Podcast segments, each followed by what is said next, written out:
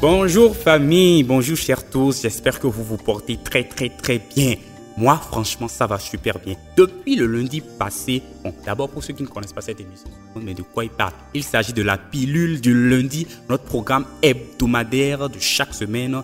C'est un programme en fait où nous nous motivons à travers la parole de Dieu, nous pratiquons de la motivation divine afin de nous booster, afin de nous amener à accomplir notre destinée. Que quelqu'un dise Yes Ok, depuis le lundi passé, nous avons commencé à parler de la procrastination. Nous avons parlé de quatre clés qui vont nous permettre de sortir de la procrastination de ne plus jamais y retourner. Et nous avons dit que la procrastination, c'est quoi? C'est une tendance maladive à reporter à demain ce qu'on peut faire maintenant. Et j'ajouterai à vivre demain, à reporter à demain ce qu'on peut vivre aujourd'hui. Et nous avons dit que c'est l'état de quelqu'un qui sait ce qu'il faut faire. Il sait qu'il a des talents, il sait qu'il a des dons, il sait qu'il doit faire ceci, il sait qu'il doit faire cela, il sait qu'il doit commencer tel ministère, il sait qu'il doit faire ceci, mais il ne le fait pas, il ne sait pas pourquoi, mais il ne le fait pas. Nous avons parlé donc de quatre raisons qui vont vous amener, qui vont vous aider à sortir de la procrastination et à ne plus y retourner.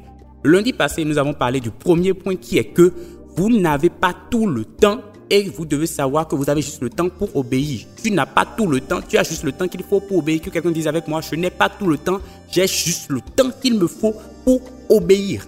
Je n'ai pas tout le temps, j'ai juste le temps qu'il me faut pour obéir. Donc la première clé qui va vous permettre de sortir de la procrastination, c'est la conscience que vous n'avez pas tout le temps, mais que vous avez juste le temps pour obéir. Deuxième clé dont nous allons, dont nous allons parler aujourd'hui, c'est que le fait que tu accomplisses ta destinée n'est pas une évidence. Le fait d'accomplir sa destinée n'est pas une évidence.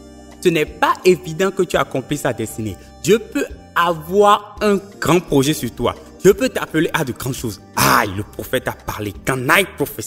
Il a dit, je serai évangéliste. Il a dit que je serai homme d'affaires. Il a dit qu'il me voit ceci. Le prophète a dit, ah Dieu m'a promis. J'ai entendu la voix de Dieu. C'est vrai. Dieu a dit. C'est vrai. Dieu a promis. De la même manière, Élie avait parlé au nom de l'Éternel que la pluie allait tomber. Mais après que Élie ait parlé, il est retourné prier, il est retourné supplier.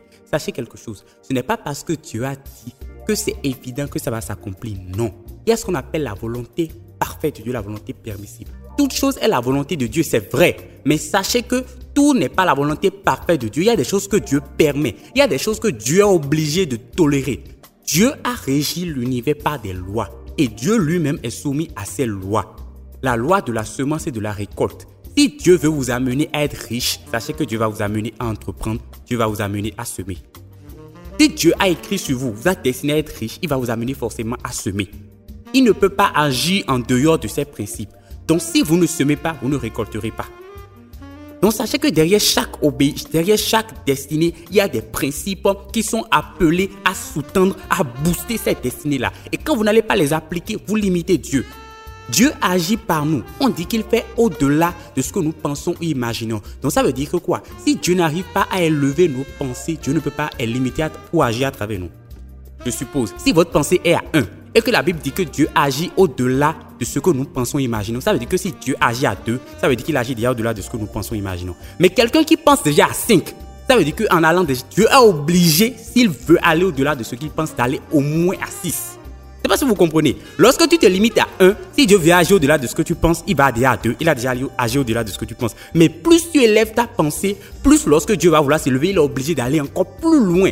Donc sachez que ce n'est pas une évidence que vous devez accomplir votre destinée. Vous devez faire des efforts, vous devez découvrir les principes et les, les, et les clés d'accès au palais et de longévité dans ces palais-là. Quand je dis palais, c'est-à-dire c'est l'endroit où vous êtes appelé à régner. Quelles sont les clés, les moyens par lesquels Dieu va vous amener à entrer dans ces palais-là et à demeurer? Donc retenez ceci, vous devez être conscient que ce n'est pas une évidence. Ne, vous couchez pas. Ah, Dieu le temps, est le maître des temps et des circonstances. Allez demander à Salomon euh, à Samson, pardon, si Dieu est le temps des maîtres des, est, le maître des temps et des circonstances. Samson avait une grande destinée. Samson devait délivrer son peuple. Mais regardez comment Samson a fini. Samson est mort en suicidaire. Ne me dites pas que Samson a accompli sa destinée. Non, Samson devait libérer son peuple. Mais Samson, au lieu de libérer son peuple, un, il est tombé entre les mains d'une femme. Finalement, il a demandé à Dieu de lui donner, de lui, de lui donner des forces. Il a réuni ces dernières forces-là. Et qu'est-ce qu'il a fait? Il est mort avec tous les Philistins qui étaient dans le bâtiment.